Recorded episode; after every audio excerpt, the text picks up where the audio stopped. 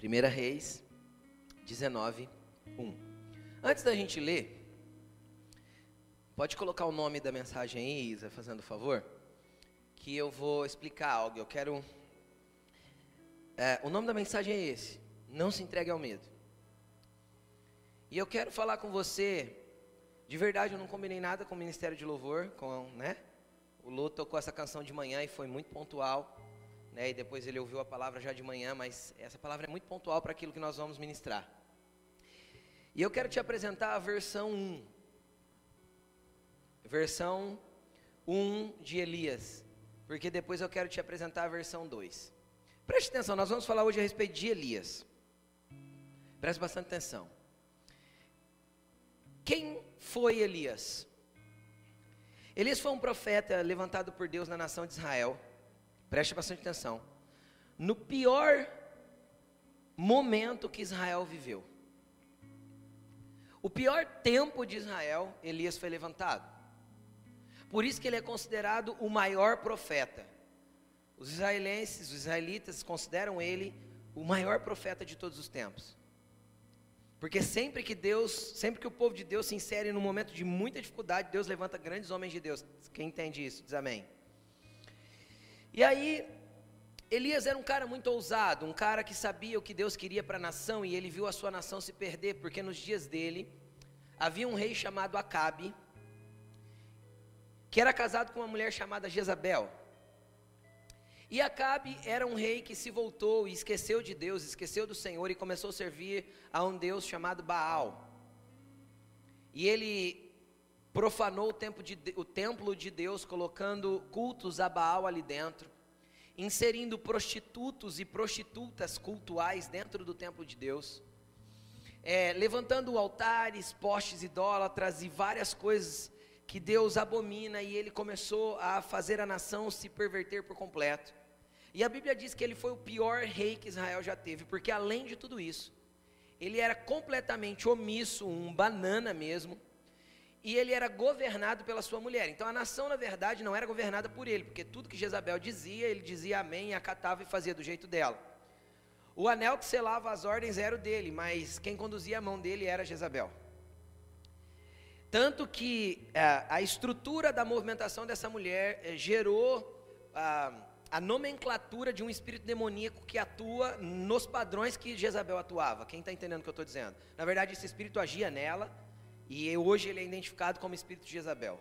É uma estrutura muito maligna espiritual, porque não é um espírito, é uma estrutura espiritual de manipulação,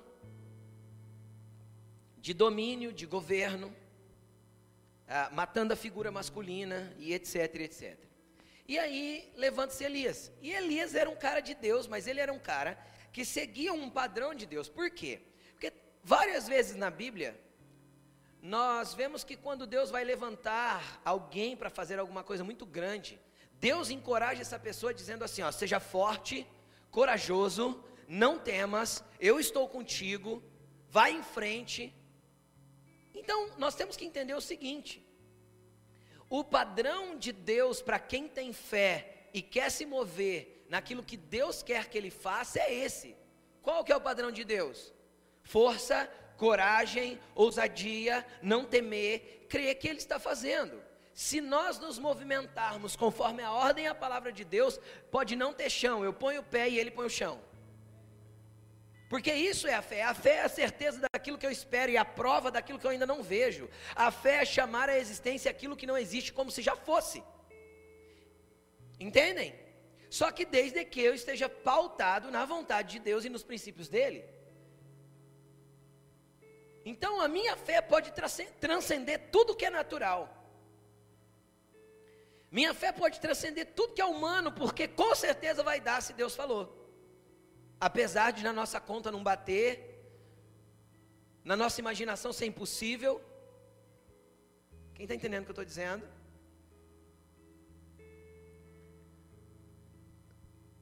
Se alguém falasse há 10 anos atrás que nós seríamos pastores, e lideraríamos uma igreja com um povo tão cheio de Deus e tão abençoado como nós estamos aqui, nós diríamos: não é possível. Diríamos mesmo. Eu, Alain diria, não é possível. Eu diria, não é possível, eu não quero. E aí Deus começa a fazer. Porque o padrão de Deus para a tua vida é esse: tenha ousadia, tenha força, tenha fé, tenha coragem. Porque esse é o padrão de Deus para aqueles que têm fé e querem se movimentar, se movimentar no padrão dele. Quem quer se movimentar no padrão de Deus, dá um glória a Deus. Então, o primeiro ponto, a fé precisa transcender e a ousadia vem da parte de Deus com uma certeza: eu estarei com vocês todos os dias até a consumação dos séculos. Até que essa era termine, Jesus está conosco. Quem consegue entender isso? Pastor, e no dia da minha luta mais ferrenha, Ele está conosco. E no dia que eu não vejo Ele, Ele também está. E no dia que eu não sinto Ele, Ele continua ali. Eu nunca te deixarei, jamais te abandonarei. Este é o padrão de Deus. Quem crê? Então, na primeira versão de Elias, ele chega diante do rei Acabe e ele fala assim: não vai chover em Israel até que eu diga que chova. Ele não usou o nome do Senhor, ele não falou assim, diz o Senhor. É porque ele tinha uma orientação do Espírito e ele se moveu do jeito que ele entendia que ele tinha que se mover. Se o cara era um corrupto, iníquo, ruim, então ele trouxe a responsabilidade para ele como alguém que cria. Quem está entendendo? Sobre um, um comando de Deus: não chove. Enquanto eu não disser, não chove. Cara, fechou o céu. Três anos e meio sem chover. Três anos e meio sem chover, e três anos e meio o rei tentando achar Elias e matar Elias. Três anos e meio o rei perseguindo Elias e tentando matar Elias. Só que Faltava comida num lugar, Deus falava assim para Elias: sai daqui, Elias, vai para o outro lugar ali. Chegava lá no outro lugar, tinha comida, tinha água, ele estava bem, estava tudo bem. Aí o rei estava chegando perto daquele lugar, Deus falava para Elias: Elias, sai daí agora, vai para o outro lugar. E Elias ia, e ele estava protegido, guardado no Senhor e escondido. Por quê? Porque a movimentação dele era de ousadia, de fé, de coragem, de não temas, eu estou contigo e você vai porque eu te escolhi. Amém? E aí aconteceu que depois de três anos e meio sem chuva, a terra escassa, Elias vai e se apresenta para o rei. Sem medo de morrer. Ele fala assim: Ó, eu quero fazer uma proposta. Leva os 450 profetas que comem na tua mesa, os profetas de Baal que comem na mesa de Jezabel, lá para o Monte Carmelo. Nós vamos fazer dois altares lá. Só que nós não vamos pôr fogo no altar. O Deus que responder com fogo é o Deus verdadeiro. Mas leva Israel inteiro, porque eu vou mostrar para todo mundo quem que é Deus aqui. Cara, você quer mais que força, coragem, ousadia do que isso? Quem está entendendo o que eu estou dizendo, gente? Cara, vai todo mundo para o Monte Carmelo. E Elias estava tão abusado, tão cheio de Deus, tão corajoso em Deus, que 450 profetas começaram a clamar para Baal, fazer os rituais, fazer os paranauê lá para poder descer fogo, e o fogo não vinha. E de repente Elias, cansado de ver eles fazer aquelas babaquices tudo, ele olha e fala assim: o Baal não está dormindo, não? Grita mais alto, às vezes ele está longe, está dormindo, tirando um cochilo, não está ouvindo vocês. Ou quem sabe ele foi fazer uma viagem e não pode atender vocês agora. Mano, era 450 contra 1, cara. O cara é. Quem está entendendo? O nível de ousadia, de coragem, de posicionamento, de entender quem estava servindo. E aí ele faz o altar, quando eles desistem, ele faz o altar de Deus.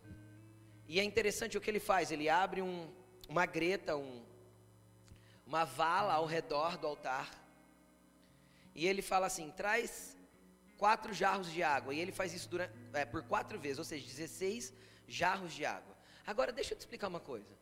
Depois de três anos e meio sem chuva, o que está faltando, gente? O que, que mais falta num lugar? A água. E o que, que ele manda trazer? Isso é só um parênteses na pregação, tá? Às vezes o teu, o teu ambiente de maior escassez é o lugar que você mais precisa semear aquilo que está faltando para poder multiplicar na tua vida. Às vezes você está retendo, retendo, retendo aquilo que não tem e vai passar até menos. Mas o dia que você aprender a ser liberal naquilo que te está faltando, então Deus pode vir e trazer o que está faltando. Aí ele encharca o altar a ponto de encher toda a vala que abriu ao redor. Alguém tentou já pôr fogo numa churrasqueira com carvão molhado? Agora imagine em lenha normal, encharcada d'água. Aí ele pega e levanta as mãos ao céu e fala assim: se tem Deus aqui, então vamos ver se tem Deus. O fogo desce, consome tudo, as, as pedras, a lenha, a água, não sobra nada. Cara, a hora que faz isso, Elias arranca a espada, meu amigo, fala: agora não vai sobrar, é profeta de Baal aqui. E ele mata 450 sozinho. Na força do Espírito de Deus, para limpar aquela nação da sujeira. Cara, vamos falar, esse cara era ousado, abusado ou não? Vamos ler o texto. Pegar a versão 1, essa é a versão que Deus te quer, tá bom? Versão 2 de Elias. Ora, Acabe contou a Jezabel tudo o que Elias tinha feito e como havia matado todos aqueles profetas à espada. Por isso, Jezabel mandou um mensageiro a Elias para dizer-lhe: Que os deuses me castiguem com todo rigor, caso amanhã a esta hora eu não faça com você, com a sua vida, o que você fez com a vida deles. O que, que ela fez? Você vai morrer, Elias. Não foi isso que ela disse para ele? Ela ameaçou, mandou um mensageiro dizer: amanhã, uma hora dessa, você está morto. Mas pera, fazia três anos e meio que o rei vinha falando que ele ia morrer. Fazia três anos e meio que ele vinha fugindo ou se escondendo segundo a ordem do Senhor. Sai daqui, vai para ali, sai de lá, vem para cá. E ele estava guardado em Deus. Quem está entendendo o que eu estou falando? Mas olha o que aconteceu, versículo 3. Elias teve medo. Olha para a pessoa que está do teu lado e fala assim: o medo é a pior paralisia que Satanás pode colocar no seu coração.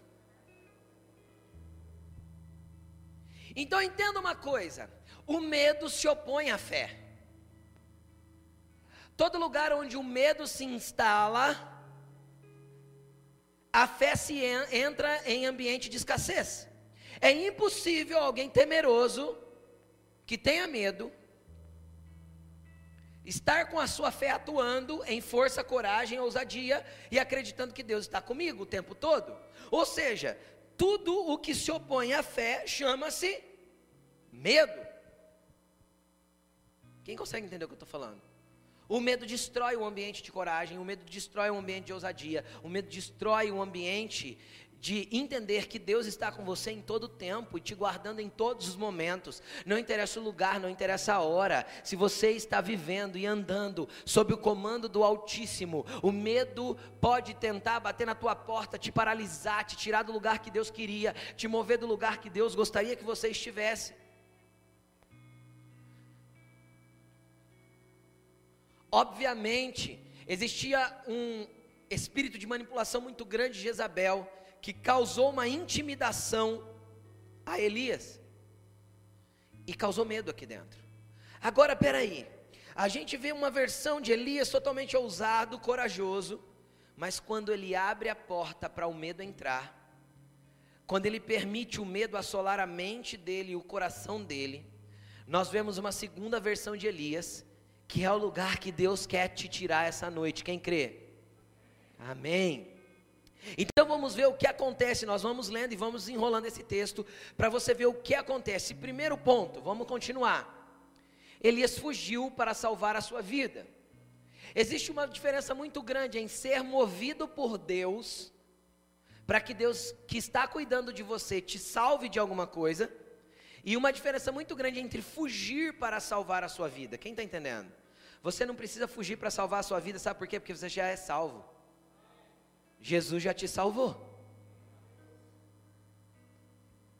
Entendeu? Então, se você já é salvo em Jesus, confia nele, porque ele vai te colocar nos lugares que você precisa estar, para estar guardado e seguro nele. É promessa dele, é promessa da palavra. E aí o que, que acontece?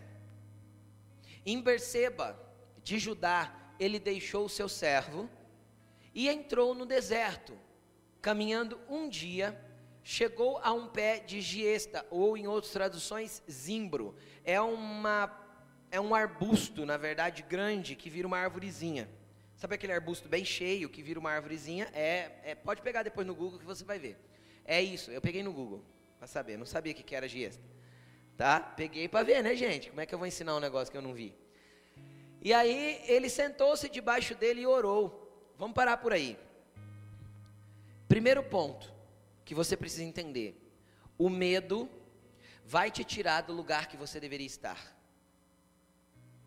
Por quê, pastor? Porque Elias era um profeta chamado para se mover no território de Israel. Quando o medo entra na vida dele e começa a assolar a sua mente e o seu coração, o primeiro movimento dele é sair de Israel. Quando a Bíblia diz que ele deixou o seu servo em Berseba, Berseba é a cidade do extremo sul de Israel, na divisa com o deserto. De Berseba para lá não é mais Israel. Entenderam? É o deserto do Sinai, a península do Sinai. Então Berseba era a última cidade. Então ele tinha um ajudante, um companheiro ali, um, um, um trainee seu, e ele chega em Berseba e fala: Fica aqui, mas eu vou continuar. Então o medo te tira do lugar do propósito. O medo te tira do lugar que Deus te quer. O medo te arranca do lugar que Deus quer que você se movimente. O medo te faz ir para caminhos que não são os caminhos que Deus tem para você. O medo te faz caminhar por lugares que Deus não queria que você caminhasse. E aí ele entra deserto e caminha um dia, ele entra no deserto e caminha um dia, e ele para debaixo dessa árvorezinha, desse arbusto, e ele deita ali, e ali ele ora, pedindo a morte. E ele ora assim: Já tive o bastante, Senhor. Depois a gente continua a oração. Então, além do medo te remover do lugar que você está, o medo vai gerar dentro de você um sentimento de que para você já deu. Ai, Senhor, cansei disso já, sabe? Já orei tanto, já clamei tanto, já pedi tanto, já jejuei tanto. Sabe, Senhor, a coisa não muda. Sabe, Deus, estou eu aqui no deserto de novo. Deixa eu te explicar uma coisa. Existem dois tipos de deserto. Como assim, pastor? Existe o deserto de quando Deus está tirando você da escravidão do Egito para te colocar num lugar que Ele prometeu. Então o deserto é a escola que vai te ensinar a estar tá pronto para o lugar da promessa. Estão entendendo ou não? Só que existe o caminho de volta para o deserto. E Elias estava fazendo o caminho, exatamente o caminho oposto que o povo de Israel fez. Quem entende o que eu estou falando? Ele estava fazendo o caminho de volta para o Egito pelo mesmo caminho que o povo de Israel tinha vindo. Então o que, que isso mostra? Que muitas vezes o medo nos faz, nos conduz a lugares que nós já tínhamos saído, que nós já tínhamos vencido, que nós já tínhamos superado, coisas que nós já tínhamos resolvido na nossa mente, no nosso coração, no nosso interior, mas o medo que assola faz a gente voltar para esse mesmo lugar. Quem já se sentiu voltando para lugares que você já já tinha vencido? Eu já.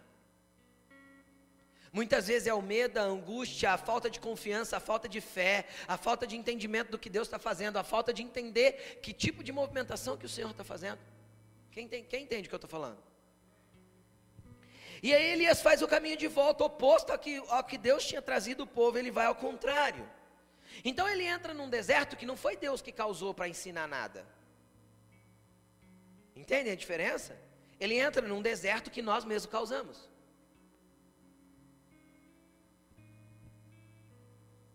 Então repita assim comigo. Existem provas que é Deus me ensinando. E existem lutas que sou eu causando.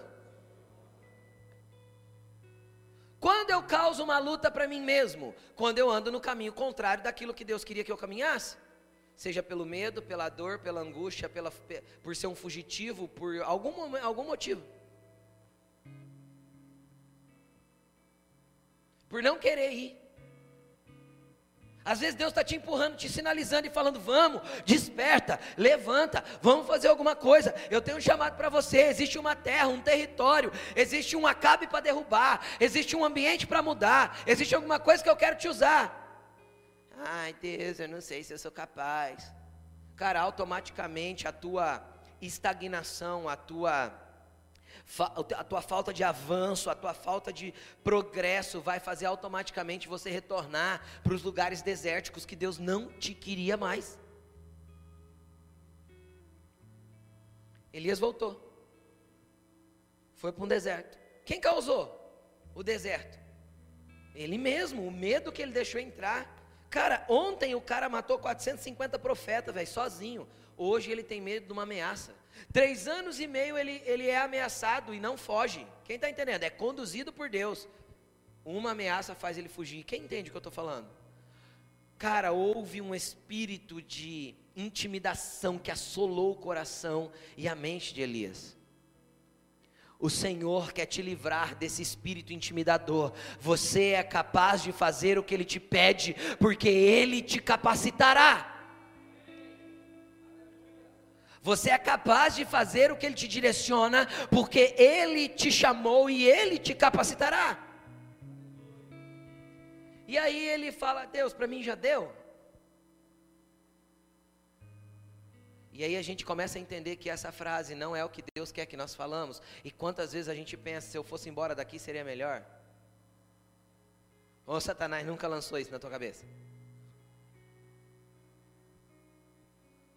Ah, Jesus, leva eu embora, leva eu para morar com o Senhor na eternidade, no céu aí, em algum lugar.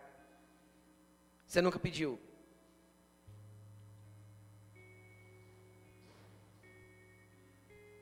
Cara, a verdade é o seguinte: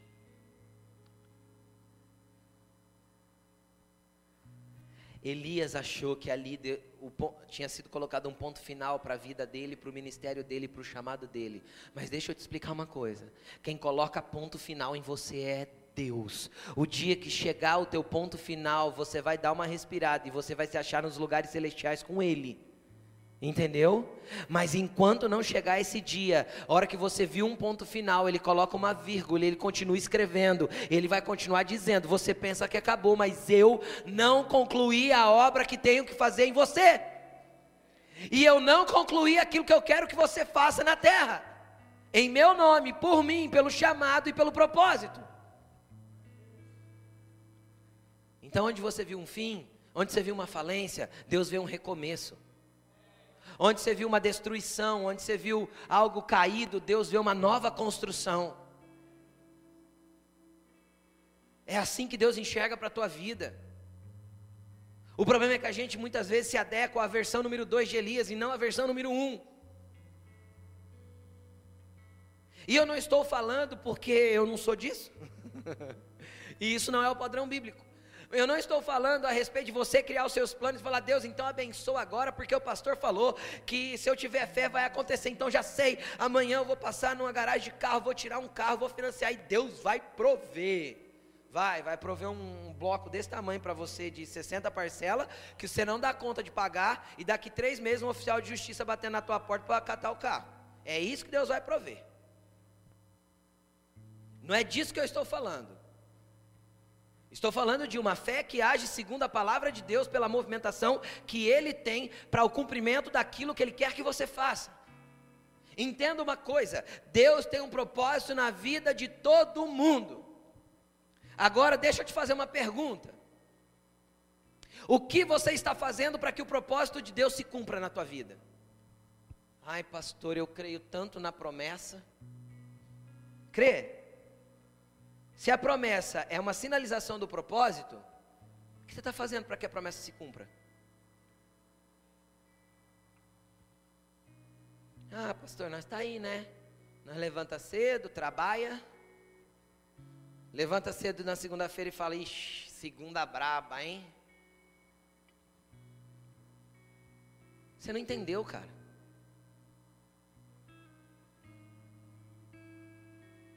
Na segunda, você tem a oportunidade de ser um agente de Deus no lugar que Ele te colocou, de servir aos homens como se serve ao Senhor, porque é isso que a Bíblia orienta, de manifestar Jesus nos lugares que você está inserido. Na segunda-feira você tem a opção de recomeçar uma semana diferente, que na semana anterior você não conseguiu fazer. Então para de reclamar, para de murmurar, para de ter medo, para de fugir daquilo que Deus tem para você. Ele tem grandes coisas para realizar, mas você precisa se reposicionar, cara. Ai, pastor, eu não acho que Deus tem propósito na minha vida. Deixa eu te explicar uma coisa. Não existe filho bonito diante de Deus. Todos Ele ama igual. Você crê nisso? Então deixa eu te explicar.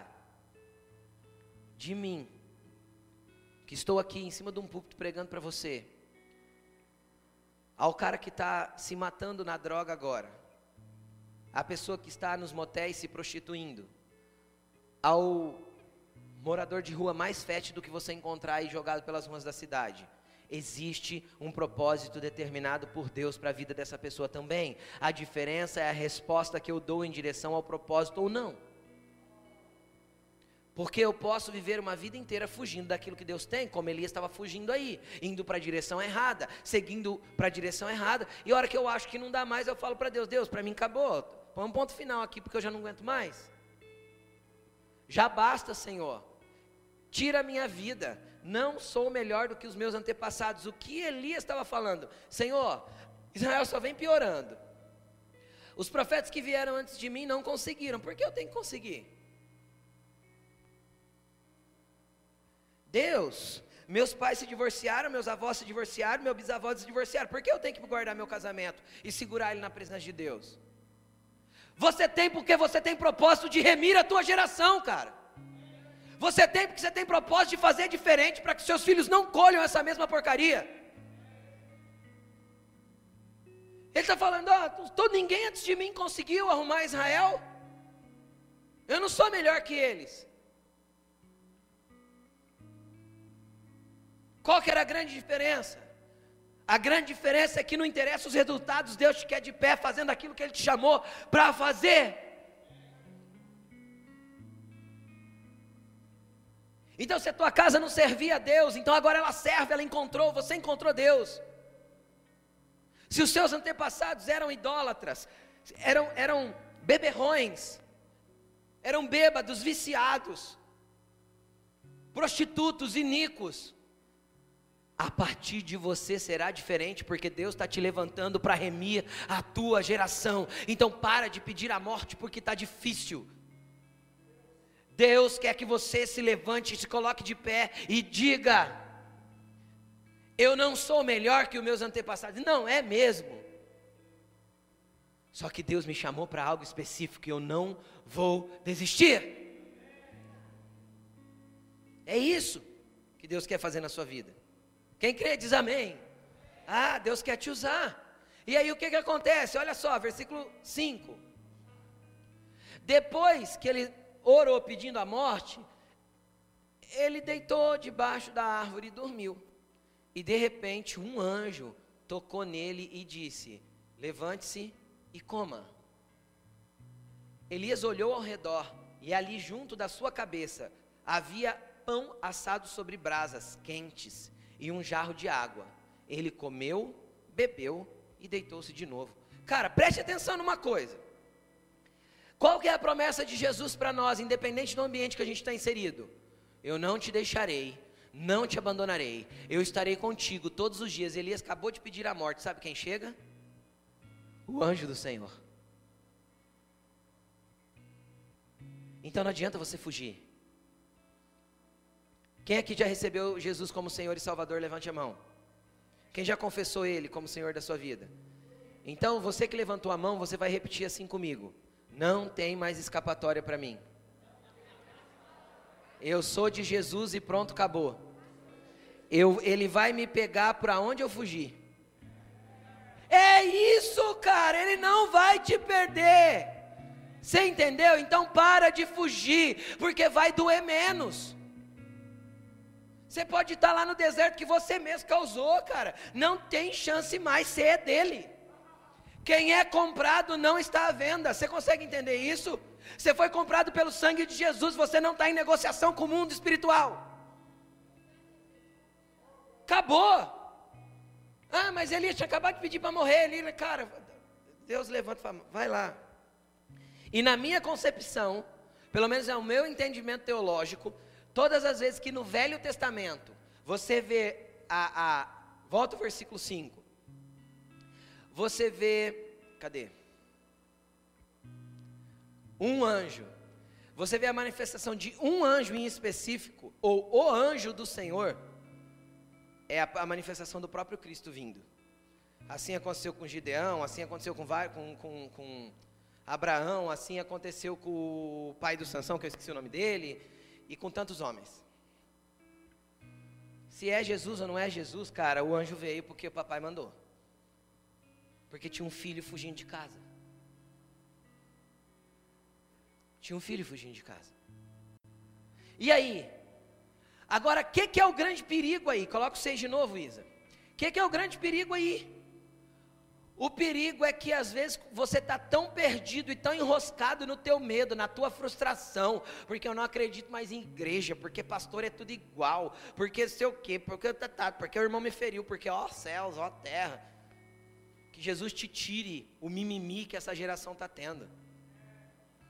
A gente vive na geração mais ofendida do, da, da história da terra. Outro dia eu vi na rede social e eu ri, mas eu, eu ri de uma verdade que dá vontade de chorar. Quem já viu aquela história do o otimista, o copo está meio cheio, o pessimista, o copo está meio vazio? Quem já viu essa?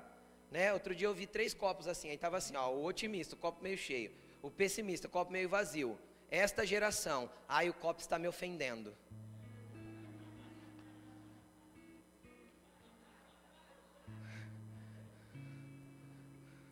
Eu acho que ele não queria ser um copo, a opção dele era ser uma copa. É essa desgraça da geração que a gente vive. Então, se nós não formos luz nessa geração e acabar com o mimimi, cara, a gente nunca vai conseguir estar posicionado em Deus. Entenda uma coisa: filho de Deus aguenta a pancada e fica em pé.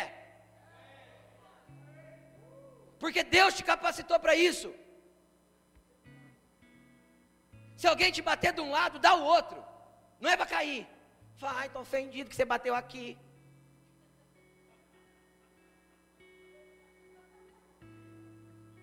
Bateu de um lado, aguenta e dá o outro. Fala, vamos, vamos seguir. Quer bater mais? Quem lembra do Capitão América? Quando ele era franzino e apanhou. Lembra disso ou não? O que, que ele fazia? Ele levantava e falava: Eu posso fazer isso o dia inteiro. É esses que Deus transforma em cara forte. Entendeu ou não? Até a Marvel fala. Aí, quando ele era forte, estava apanhando de um grandalhão lá, o que, que ele falou para o grandalhão? O que, que ele falou para o Thanos? Nós podemos fazer isso o dia inteiro. Mas eu não desisto, meu amigo. Quem está entendendo? É assim que Deus te chamou para ser, cara. Forte, corajoso, na presença dEle e na presença do inimigo, inflexível. Quem está entendendo? É isso que Deus te chamou para ser. E não dá para ser diferente na presença dele, vamos continuar. Aí, ele está no deserto, cara. Deus manda um anjo, manda pão do céu, velho. O anjo vem, cara, com a churrasqueirinha lá, com as brasinhas quentes, assa o pão para ele na hora. Oh, isso é cuidado demais de Deus, é ou não é, gente? É assim que Deus vai fazer no momento mais difícil da sua vida, cara. A hora que você acha que você tem que morrer, Ele vai mandar comida fresca. Entendeu? Ele vai mandar pão quentinho que o anjo, o anjo preparou.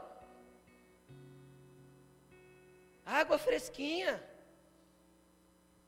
Vai te cutucar debaixo da costela para você levantar logo, come. Bebe. Cara, o problema é que ele come, bebe, volta e deita. O que, que é isso? O medo vai te causar a falta de percepção espiritual uma sonolência, uma dormência no mundo do espírito. As coisas vão estar acontecendo e você não vai estar enxergando. Você consegue entender isso? O medo, a frustração, a dor, a falta de perdão, aquele. Cara, vai te causar uma sonolência no mundo do espírito que você não vai conseguir ter percepção do que Deus está fazendo. Deus continua te amando. Respira fundo. Tira a máscara. É horrível respirar fundo com a máscara. Pode tirar, respira fundo. Aí, põe a máscara de volta agora. Cara, você está vivo. Enquanto você estiver respirando, tem jeito de Deus mudar a história da tua vida, é só você se posicionar. Enquanto você estiver respirando, existe uma vírgula onde Deus quer continuar fazendo na tua vida. E ele não percebeu. E aí, ó, o versículo 7. O anjo do Senhor voltou, tocou, a costela de Elias de novo. Levanta-se, levante-se, coma pois a sua viagem será muito longa. Agora tem um negócio muito sério aqui. O propósito de Deus é que Elias continuasse no caminho que ele estava indo? Responda comigo bem forte. Não. O propósito de Deus é que ele voltasse para Israel. Porém, como Deus viu que ele estava irredutível quanto ao lugar que ele queria ir, Deus mandou sustento para ele chegar nesse lugar. Mas fala, mas pastor, como assim? Deixa eu te explicar uma coisa. Existem lugares que Deus vai permitir você ir, mesmo estando em desacordo com a vontade dele, só para que você entenda que lá não é o seu lugar. Por que Deus faz isso? Porque senão amanhã você vai ficar assim, ah, eu devia ter feito. Ah, eu poderia ter ido. Ah, mas olha, se eu tivesse fechado aquele negócio, ai, mas se eu tivesse, ai, Deus não quer você murmurando por causa de algo que você achava que podia dar certo. E, então Deus, Deus vai permitir muitas vezes, Ele vai te dar força, Ele vai falar, vai filho. Quem aqui é pai e mãe e já fez isso com o filho? Você falou não, ensinou, explicou que não devia, e ele insistiu, você falou o que para ele? Então vai. Aí chega lá na frente, ele leva uma pancada e quebra a cara. Aí quando ele volta, o que, que você fala? Aquela frase maravilhosa de dizer, né?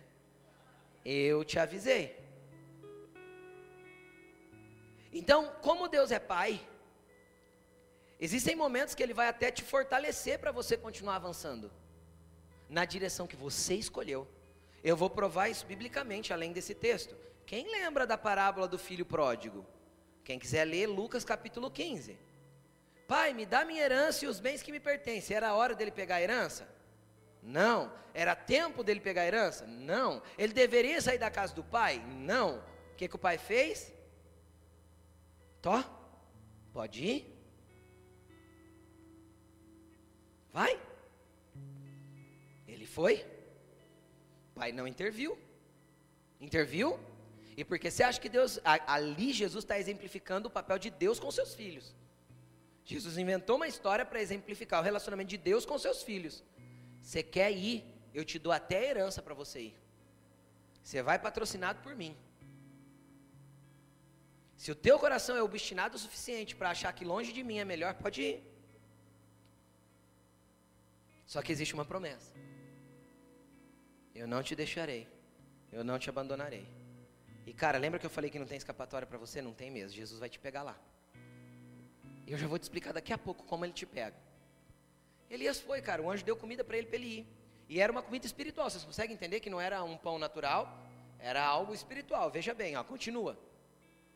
Então ele se levantou, comeu e bebeu, fortalecido por aquela comida, viajou 40 dias e 40 noites, até que chegou em Horebe, o monte de Deus, o Sinai, o lugar onde Deus manifestou lá a primeira vez. Veja bem, continua. Ali ele entrou numa caverna, passou a noite, ele deve ter chegado no fim da tarde, ele deitou, dormiu, passou a noite numa caverna. E a palavra do Senhor veio a ele: O que você está fazendo aqui, Elias? Cara, esse é o centro da palavra. Eu quero que você avalie o seguinte: que você pergunte a si mesmo e faça uma autoavaliação. O que eu estou fazendo aqui? Não estou falando aqui na igreja, no lugar em que você está inserido no mundo do Espírito. Que você está fazendo da sua vida? O lugar que eu estou é o lugar que eu deveria estar? O que, que eu estou fazendo aqui? Cara, essa é a pergunta de Deus para Elias. Você quer ir para onde você quer ir? Vai eu te fortaleço para você ir. Te dou comida que te sustenta 40 dias. É, é, poderoso. Manifesto, um anjo, faço tudo, mas você quer ir? Teu coração é obstinado? É lá no Arebe que você quer ir? Então vai.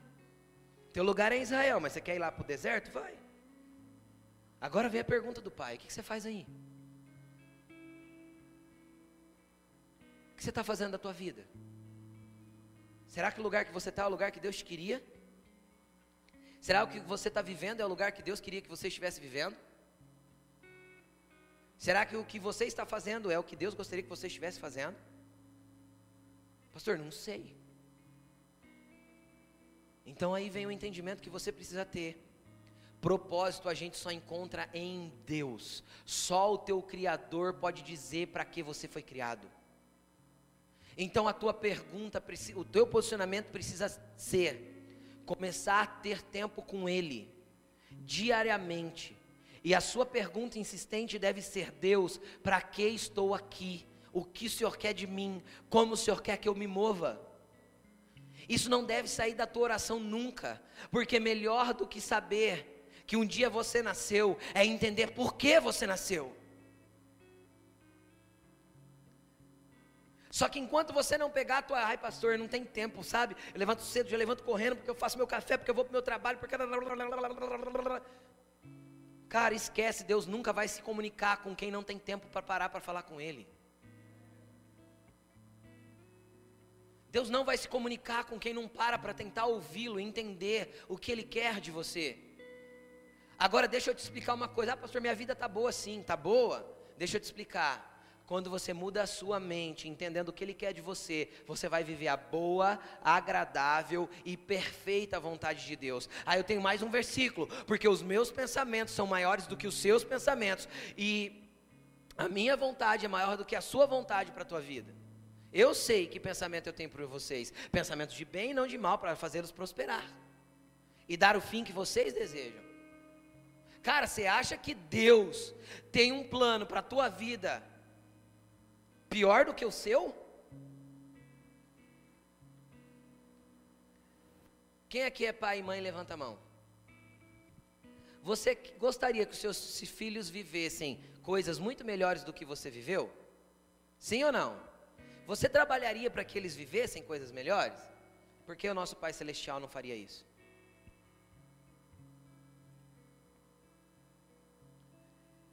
Agora, o que você precisa, como, como eu começo? Pastor, não sei por onde eu começo, eu vou te ensinar então. Começa tirando tempo para Deus na tua agenda.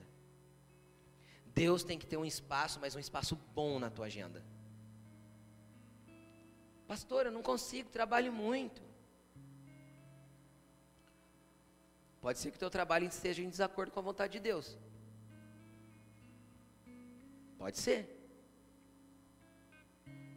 Quem entende o que eu estou falando? Se eu trabalho tanto que eu não tenho tempo mais para Deus, pode ser que meu trabalho está em desacordo com a vontade de Deus. Agora pode ser também que você está dormindo muito. Sim ou não? Sim. Pode ser que só está faltando levantar mais cedo, uma hora, uma hora e meia mais cedo, e ter o teu tempo com Deus antes de fazer o teu trabalho. Menos rede social, menos ficar rolando nada para lugar nenhum. A merda para bosta, ou não? Ou não tem merda no teu Instagram? Só coisa boa lá, só coisa abençoada.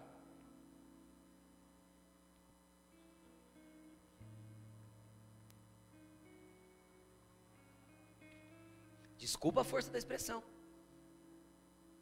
Mas estou errado? Você sabe o que é merda e ainda gosta de ver.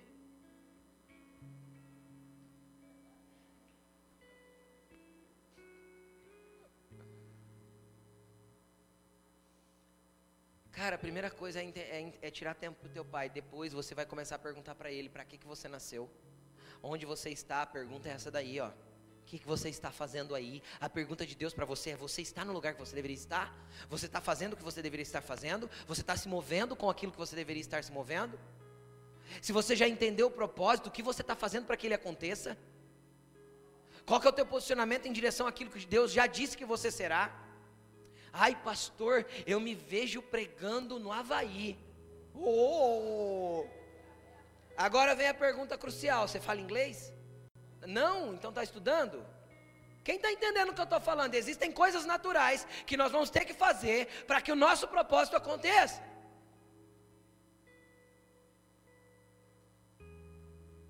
Do contrário, não vai chegar nunca.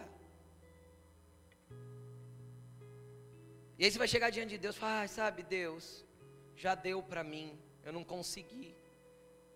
Cara, e Deus vai olhar e falar assim, não conseguiu porque não quis. Porque faltou posicionamento.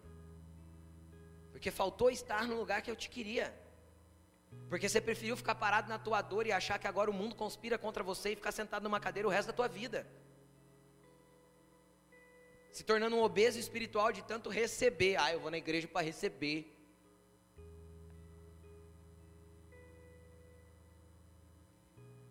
Mas vamos continuar. A pergunta inicial foi: o que você está fazendo aqui, Elias? E eu não vou continuar para a gente não estender muito, mas preste atenção. Aí veio algumas coisas que aconteceu. Coloca o versículo 10. Elias começa a se justificar. que você está fazendo aqui, Elias? Isso aqui é, Senhor, eu sou muito zeloso pelo Senhor. Todos os israelitas rejeitaram a tua aliança, quebraram os teus altares, mataram os teus profetas à espada. Sabe, só sobrou eu agora, estão querendo me matar também. É mimimi, mimimi, mimimi, mimimi, mimimi. É isso que Deus ouve. Entendeu? Para de murmurar, para de reclamar. Reclamação é adoração a Satanás. Seja grato e satisfeito com aquilo que Deus está fazendo. Cara, sabe qual é a crise do profeta? É quando ele discorda com aquilo que Deus está fazendo. Sabe qual é a tua crise às vezes? Porque Deus quer te conduzir para um lugar e você está insistindo naquilo que você não queria, naquilo que Deus não queria e você quer. Eu já fiz isso. Insisti em coisas que Deus não queria. Dá bug, dá medo, dá angústia, dá mimimi, dá tudo. Você não se posiciona, não muda, não tem atitude diferente. Já te ensinaram o que você tem que fazer e você não, não faz. Quem já foi no médico e não tomou a receita que ele, que ele receitou? Você sarou? Deus dá a receita, fala o que a gente tem que fazer, ensina. Eu prego todo domingo e falo e refalo. Nós vai passar lá de atendimento, explica para a pessoa, faz isso, faz isso, faz isso, faz isso, que vai dar certo. Não faço nada, não faço nada, não faço nada, e vou chorar, mingar para o pastor e para Deus que não está dando certo.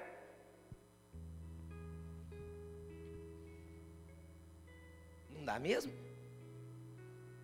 Sem posicionamento, sem se posicionar, cara, a pergunta volta a ser o que você está fazendo, onde você está. Esse lugar é o que Deus te quer? E aí, aí versículo 11.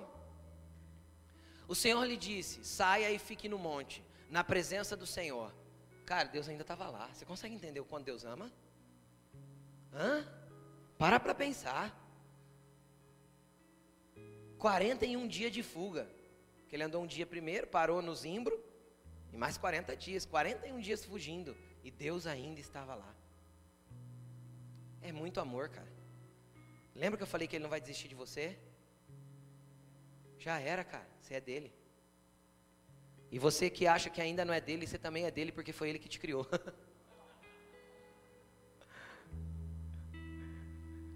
Ou você é dele ou você é dele, porque ele é dono de toda a terra. Entendeu? Se rende logo, se entrega logo, porque ele tem grandes coisas para fazer na tua vida. Esse monte de luta, esse monte de prova que você está passando, cara, é só uma rendição que precisa para ele mudar o cativeiro da tua história. E aí começou um, um, uma manifestação de Deus de novo, ó Deus se manifestando outra vez, aonde? No lugar certo? Não. Ele estava no lugar errado, do jeito errado, com o mimimi errado, tudo errado. Cara, mas Deus estava lá falando, Elias, eu não vou desistir de você, cara. Você é meu, eu te escolhi, eu te chamei e eu vou me manifestar. E de repente vem um terremoto, vem um, um vento muito forte e despedaça a rocha, esmigalha tudo. E depois vem um terremoto, cara, e Deus não estava no terremoto. E Deus não estava no vento forte. Deus só queria manifestar coisas para que ele visse que Deus permanecia com ele. Quem está entendendo o que eu estou falando? Mas olha o versículo 12. Depois do terremoto, houve um fogo, mas o Senhor não estava do fogo. E depois do fogo, houve o murmúrio de uma brisa suave. Brisa é ruaque. O Espírito trouxe um sopro ali assim, ó, e veio junto. E olha o que diz o versículo 13. Quando Elias ouviu o murmúrio, o som do Espírito, o Pai passeando, o Espírito vindo transformar tudo, Elias cobre o rosto e fica na entrada da caverna. E uma voz lhe perguntou: Por quê? Porque agora a pergunta não vem de Deus, o Senhor, agora vem do Espírito. Qual foi a pergunta? O que, que você faz aí, cara? O Espírito Santo aqui dentro vai começar a gritar para você: o que, que você está fazendo? Aí lembra que eu falei do filho pródigo, falei que ia voltar lá?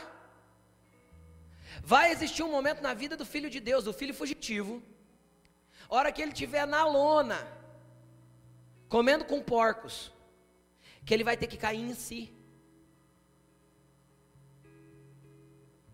O filho pródigo olhou para o que ele estava comendo e falou assim: o que que eu estou fazendo aqui? Na casa do meu pai tem abundância de pão, até os empregados comem pão com fartura. O que que eu tô fazendo aqui? Cara, não interessa para onde você está fugindo. O Espírito Santo vai te pegar e vai fazer você cair em si. Você precisa enxergar o que, onde o rumo que está tomando a tua vida, e você precisa perceber que é só com Deus que vai dar certo, não tem outro caminho. Eu não estou pregando uma religião para você, eu não estou falando da igreja, eu estou falando de um pai que quer te levar para casa para te dar sustento, alimento, roupas novas, te reposicionar, te colocar no lugar. É o mesmo pai que foi resgatar Elias. Agora, qual que é o problema de ficar tão longe? O problema de, de o medo me assolar, a angústia me assolar, me assolar a, a, a, as decepções e frustrações me tirarem do propósito. O grande problema é isso aqui, ó. Versículo 14. Ele responde a mesma coisa, né? A mesma mimimi. Vamos lá, ele não tinha entendido ainda. O Senhor disse. O Senhor dá a resposta para o mimimi de Elias? A resposta de Deus é essa daí, ó. Volte. Volte pelo caminho por onde você veio. Cara, mais 41 dias andando, velho. Esse é o problema de se desviar daquilo que Deus quer. Tempo perdido. Tempo perdido. Você consegue entender isso? É só o rufo lá. Hein? Se é o barulho que você foi ver, é o rufo da beira lá de cima que deve ter escapado de novo e ele bate na parede. Não? Então tá bom. Eu achei que fosse por isso que você ficou, escutou o barulho. É o vento que deve ter derrubado o rufo e fez barulho. Vamos lá. Vocês escutaram o barulho, né, gente? Então tá, com os rufos é velho. E aí eles escapam de vez em quando. A gente arrumou um, vai ter que arrumar outro. Tá bom? Vamos lá, continuando, gente. O que, que é o problema disso? Cara, é a perca de tempo. Quem foge do propósito anda em círculos. Quem já viu a vida rodar e chegar na mesma estação? E você olhar e falar assim: nossa, aqui de novo? Puxa, eu queria ter avançado. Nossa, eu queria ter ido. Mas eu rodei e caí no mesmo lugar. Por quê? Porque a resposta de Deus não vai ser assim, ó. Quem já viu aquela canção? Uma nova história Deus tem para mim. Quem já viu? Vou cantar não, que senão é desespero. Então, Deus não tem uma nova história para você. Porque Deus não faz histórias novas. O que ele já escreveu desde a eternidade está escrito, ele não precisa remendar. O que, que Deus faz? Deus te traz de volta para o lugar que você nunca deveria ter saído e te encaixa no propósito que a história já está escrita desde a eternidade. Entendeu? Então não pede para Deus escrever uma nova história para você. Pede para Deus te encaixar na história dele. Porque a história dele é a história certa para a tua vida. Então não pede para Deus ficar reescrevendo outra. Deus não tem plano B, Deus não tem remendo, nem band-aid. Deus não é Deus de remendo. Deus é o Deus de fazer tudo novo de novo. Então volta pelo caminho da onde você errou. Volta para a casa do pai. O filho pródigo teve que fazer o caminho de volta. Elias teve que fazer o caminho de volta. 82 dias perdidos. Entenderam? Deus não quer você perdendo tempo. E aí ele fala: então levanta, volta por onde você veio, e você vai, já vai, já vai fazendo a obra. Você vai chegar lá, você vai ungir Azazel como rei da a autoridade, a autoridade que Elias tinha. Elias perdeu a autoridade, Deus arrancou a autoridade dele. Não, Deus tinha que arrancar o medo dele para ele voltar para um lugar de autoridade. Deus tinha que arrancar as frustrações e as decepções dele para ele voltar para um lugar de autoridade. A autoridade é perdida, a fé é morta quando nós deixamos o medo entrar, a frustração entrar. A autoridade, cara, tu vai ungir rei na Síria, uh, outro país, cara. Unge Azazel, rei da Síria. Unge Jeú, filho de Ninzi, como rei de Israel. Cara, Israel tinha um rei, chamava Acabe. Deus falou: pode ungir Jeú, porque o encrenca do Acabe vai morrer. Unja Eliseu, filho de Safate, de Abel Meolá, para suceder você como profeta. Então Deus falou: levanta, cara, faz o caminho de volta. Eu tenho uma obra para você realizar, ainda não acabou. Não tem ponto final, não. O ponto final é quando eu determino, diz o Senhor. O dia que faltar o fôlego aí, cara, você vai morar eternamente com Ele, acabou. Mas quem põe ponto final é Ele.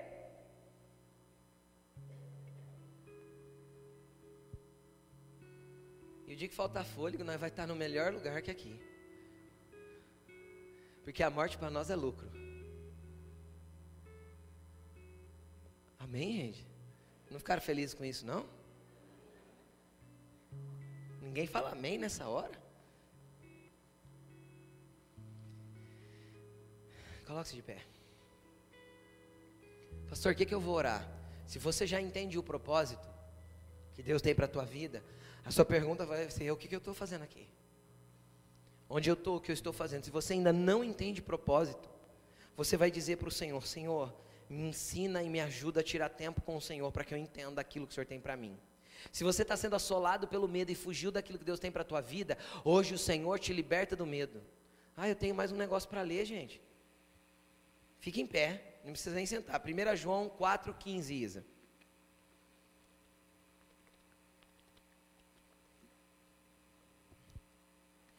Se alguém confessa publicamente que Jesus é, é, o Filho de Deus, Deus permanece nele e ele em Deus. Quem já confessou Jesus aqui publicamente? Não tem como fugir, Deus permanece em você e você permanece em Deus. Você consegue entender isso? Ele permanece em você e você permanece nele. Não tem como fugir. Versículo 16. Assim nós conhecemos o amor que Deus tem por nós. Como que nós conhecemos? Permanecendo nele e ele permanecendo em nós. Então, teu papel é permanecer com Deus, é continuar, é insistir, é orar um pouco mais, é jejuar, é estar na presença dEle, é não desistir. Você vai conhecer o amor. E confiamos nesse amor. Confiamos que Ele está cuidando, independente do lugar, da circunstância, Ele está conosco.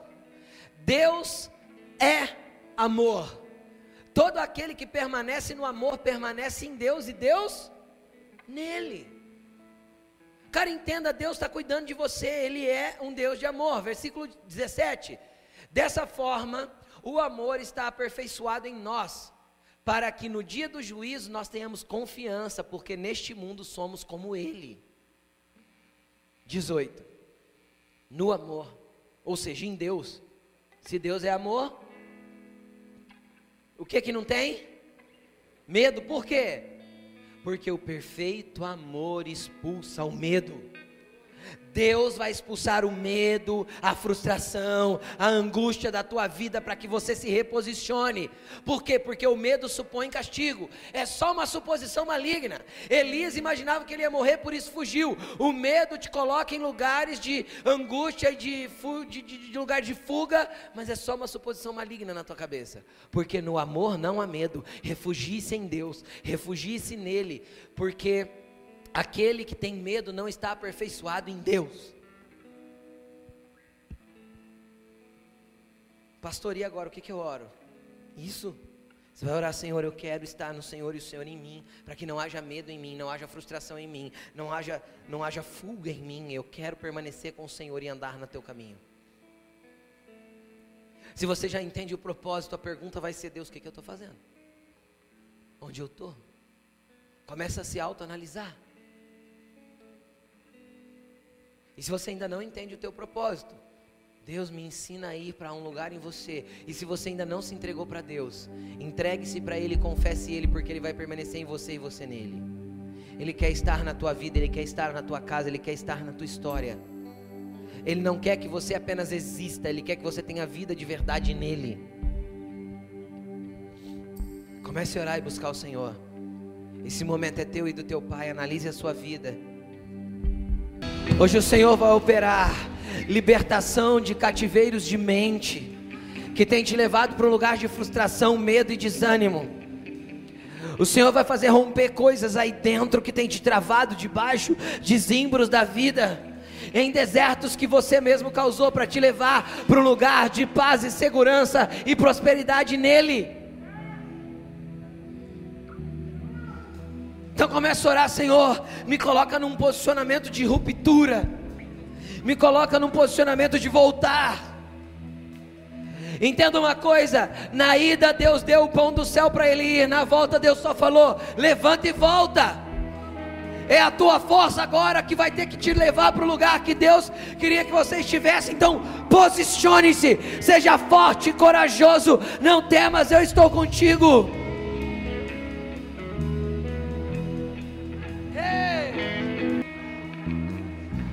Ouça a chamada dele para você.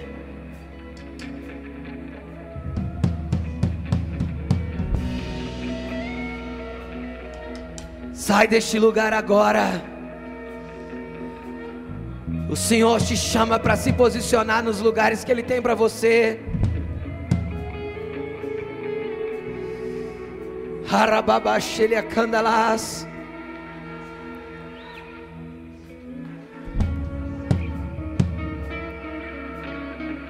Hey kababashora candalabarai.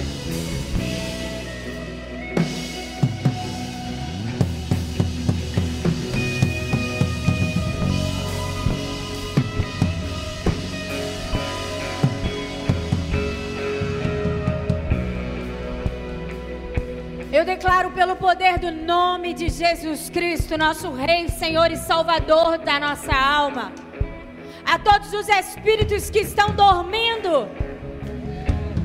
Eu falo aos espíritos que estão dormindo pelo medo, que entraram em dormência pela desesperança, que entraram em dormência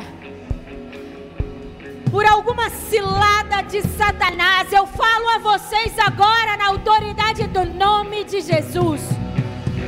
Espíritos que dormem, acordem para o Rei dos Reis e Senhor dos Senhores. Espíritos que dormem, voltem a sonhar, voltem a viver, voltem a ouvir os comandos do Espírito de Deus. Nós declaramos agora, Senhor, pelo poder do teu nome, que todo governo de alma, porque o espírito estava em dormência, a alma tomou o controle. Nós declaramos agora um mover do teu reino, um mover do teu espírito, onde o espírito tomará o governo pelo teu espírito e a alma será subjugada aos seus comandos. Assim o nosso corpo reagirá sobre o comando do teu espírito. Eu quero declarar nenhum espírito em estado de dormência agora, em nome de Jesus. Todos estão acordados e todos estão ouvindo o comando dos céus agora, em nome de Jesus.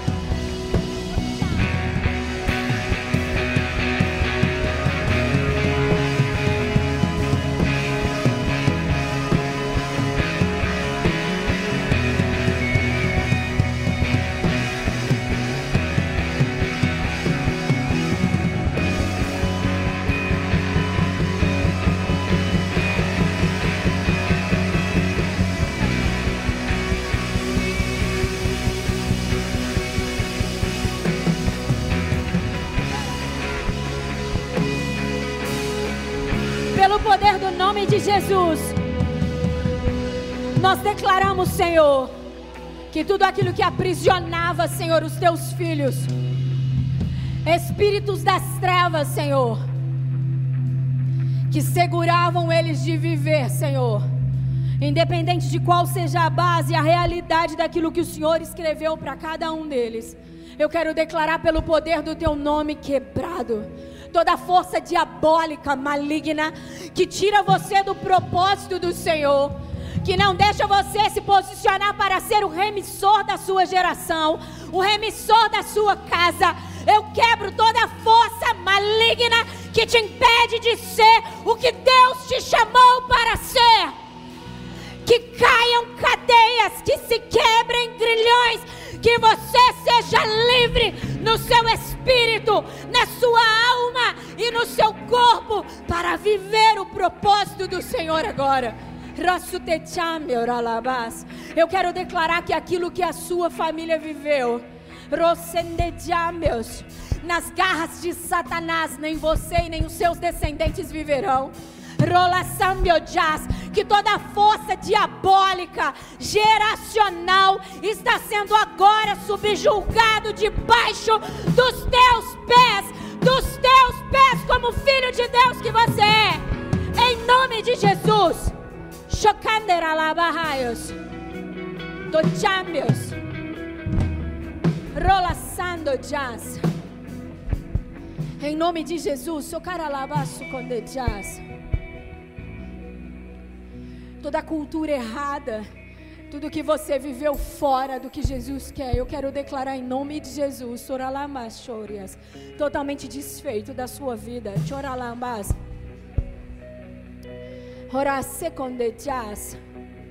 Que haja uma expansão da sua mente agora, rolaçando jazz que haja uma abertura dos olhos do seu coração, dos olhos do teu espírito, ralaçambios, para que você veja, para que você entenda, shurias.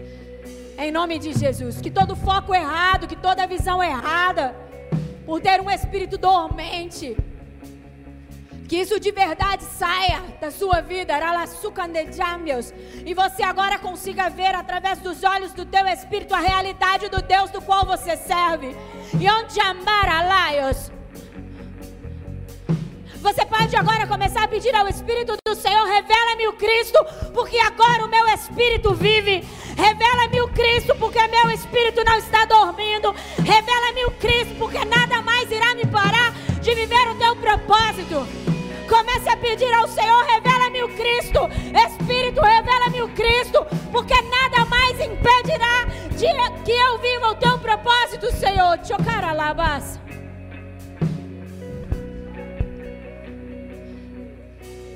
Dentro do que foi ministrado, Elias andou 41 dias fora do propósito e 41 dias para voltar ao caminho que Deus ordenou que ele vivesse.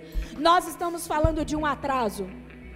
E por muitas vezes nós atrasamos aquilo que Deus gostaria e gosta e quer fazer nas nossas vidas, porque fazemos a mesma coisa que Elias fez. Cedemos ao medo, cedemos às pressões, cedemos à cultura, cedemos a tantas coisas e perdemos o rumo do propósito. E eu quero e sinto no meu espírito agora a necessidade de nós clamarmos além do perdão do Senhor, porque por muitas vezes fazemos isso negociamos aquilo que não deveria ser negociado e perdemos o propósito. Além de nós clamarmos por perdão ao Senhor agora, vamos clamar por uma aceleração. Que haja um ajuste dos céus no nosso tempo agora. Deus é capaz de ajustar você no tempo dele. Deus é capaz porque Deus domina o tempo. O Deus do qual nós servimos não é um Deus que está preso a um cronos Deus não tem problema com os 40 dias que Elias perdeu indo fora do propósito. Tanto é que Deus o sustentou a fazer isso, porque Deus pode fazer em um estalar de dedos, em um comando, nos colocar no seu tempo para vivermos o seu propósito. Desde que haja um reconhecimento, desde que haja um entendimento. E nós já tivemos isso nessa noite. Então peça perdão ao Senhor. Senhor, nesse momento eu quero pedir perdão ao Senhor. Porque às vezes eu agi como Elias e fugi por medo. E às vezes eu não agi como Elias, Senhor. Eu agi, Senhor, como Jonas. Fugi por desobediência. Eu não sei foi, qual foi a causa que te fez fugir. Se foi rebeldia, se foi desobediência, se foi medo, se foi falta de entendimento, se foi falta de direção, eu não sei. Você tomou as suas direções. Mas se você entende que você está vivendo fora daquilo que Jesus queria que você vivesse e que há um atraso na sua vida por causa disso, comece a pedir perdão e a dizer: Eu estou reconhecendo nessa noite, Senhor, que eu perdi tempo, andei fora do que o Senhor queria e por isso eu estou arrependido. E eu sei, Senhor, que és o Deus que pode alinhar o meu tempo e clame ao Senhor pelo alinhamento do tempo. Não perca isso que Jesus está fazendo aqui. Clamamos por isso, Senhor. Perdoa-nos. Perdoa-nos, porque muitas vezes, Senhor, nós somos senhores de nós mesmos, Senhor. Por muitas vezes nós abraçamos algo, Senhor, que temos como verdade e ignoramos os seus comandos, Pai. Perdoa-nos pelo período de desobediência. Perdoa-nos pelo período, Senhor, que não cremos o quanto o Senhor é forte e poderoso. Perdoa-nos porque por muitas vezes, Senhor, nós temos mais voz ao que o inimigo estava falando, mais ouvido ao que o inimigo estava falando do que a sua voz. E saímos daquilo que o Senhor queria, Senhor. Perdoa-nos por isso. E peça ao Senhor, Senhor, em nome de Jesus, Rolassande Jazz. Alinha-me agora ao teu propósito. Não interessa quanto tempo isso passou. E oralá sandejás pode ser 40 dias, pode ser um mês, pode ser 10 anos. Pode ser 10 anos, pode ser 20 anos. Não interessa. O Senhor te faz entrar em um processo de acelerações se você estiver o seu coração rendido e arrependido. Clamamos por acelerações sobre esse ambiente, Senhor. Reconhecemos que és o mesmo ontem, hoje, eternamente, e o Cronos não te para. Por isso clamamos tudo aquilo que perdemos, porque estávamos fora da Sua vontade, fora do lugar que o Senhor tinha para nós. Nós clamamos: acelera-nos, ó Deus. Acelera-nos, Senhor. Acelera-nos, coloca-nos no tempo e no modo do Senhor agora. E ora sando. E ora cambio de labas. Levante suas mãos para o alto e diga: Senhor, eu oro pelo tempo e pelo modo do Senhor. E oro para que tudo isso seja liberado sobre o meu espírito. Senhor, eu recebo o tempo e o modo do Senhor sobre o meu espírito. E eu me coloco como um agente do Senhor, como aquele que vai cumprir o propósito do Senhor para minha família, para minha casa, para minha geração. Diga sim, Senhor, pode fazer em mim. Pode fazer através de mim. Acelera-me e ajuda-me a viver tudo aquilo que o Senhor tem para mim. Falei, eu me recuso a entrar em uma caverna. Eu me recuso a cair nas lábias de Jezabel. Eu me recuso a ficar em um lugar de vítima. Eu me recuso a ser manipulado pelo pecado, pelo medo, pela culpa. Eu me recuso. Mas a partir de agora, o meu espírito ouve o comando do Espírito de Deus e prontamente, como um homem, como uma mulher, forte e corajoso, eu me posiciono para o meu chamado, para o cumprimento do propósito do Senhor na minha vida e através de mim, em nome de Jesus. Aleluia! Chocadeira labas. Ativa-nos.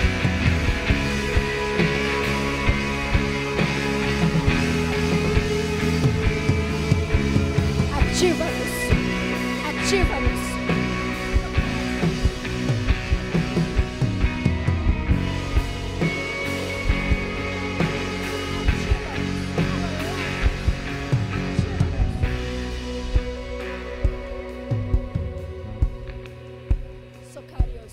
2021. Escuta o que eu vou te falar. Vai ser um ano de muita colheita mas para aqueles que estão dentro do propósito. Porque o reino de Deus é condicional. O reino de Deus é condicional. Aqueles que estão com o seu espírito, buscando ao seu Criador, aqueles que estão com o seu espírito atento aqui aos comandos do Senhor, terão os seus celeiros absurdamente cheios. Terão para si para dar é um tempo de muita abundância que está para tocar a humanidade, mas não será para todos, porque o reino de Deus é condicional. E quando eu digo abundância, eu digo em todas as áreas que você pode imaginar. É lindo o que Jesus vai fazer. Tem um rio que está descendo do trono, e aonde esse rio vai passando, vida vai sendo gerada. Que o rio te encontre. Mas é que o rio tem um percurso, meu irmão. E o percurso é o percurso da obediência, o percurso da rendição, o percurso do secreto. O rio passa na sala do conselho, o rio passa na sala do trono, o rio passa aonde Deus ordenar que o rio passa. E se o rio te encontrar, tudo vai florescer e frutificar na sua vida. Só que para isso você precisa estar no lugar correto, fazendo as coisas corretas, se relacionando com as pessoas corretas. E então não tem demônio, não tem principado, não tem hostes, não tem nada que vai reter aquilo que Jesus vai fazer na sua vida. Nada. Amém? Quem gostaria de viver isso? Se adeque ao tempo e ao modo do Senhor. Entra nesse lugar de obediência e rendição. Saia da caverna hoje. Amém? Porque o rio não passa na caverna. Porque o lugar da caverna é o lugar do medo. Ninguém que se esconde de Deus pode de verdade ser usado por Deus. Amém? Glória a Deus. Você pode aplaudir a Jesus porque Ele é muito poderoso. Amamos ao Senhor. Dependemos do Senhor, Deus. Aleluias.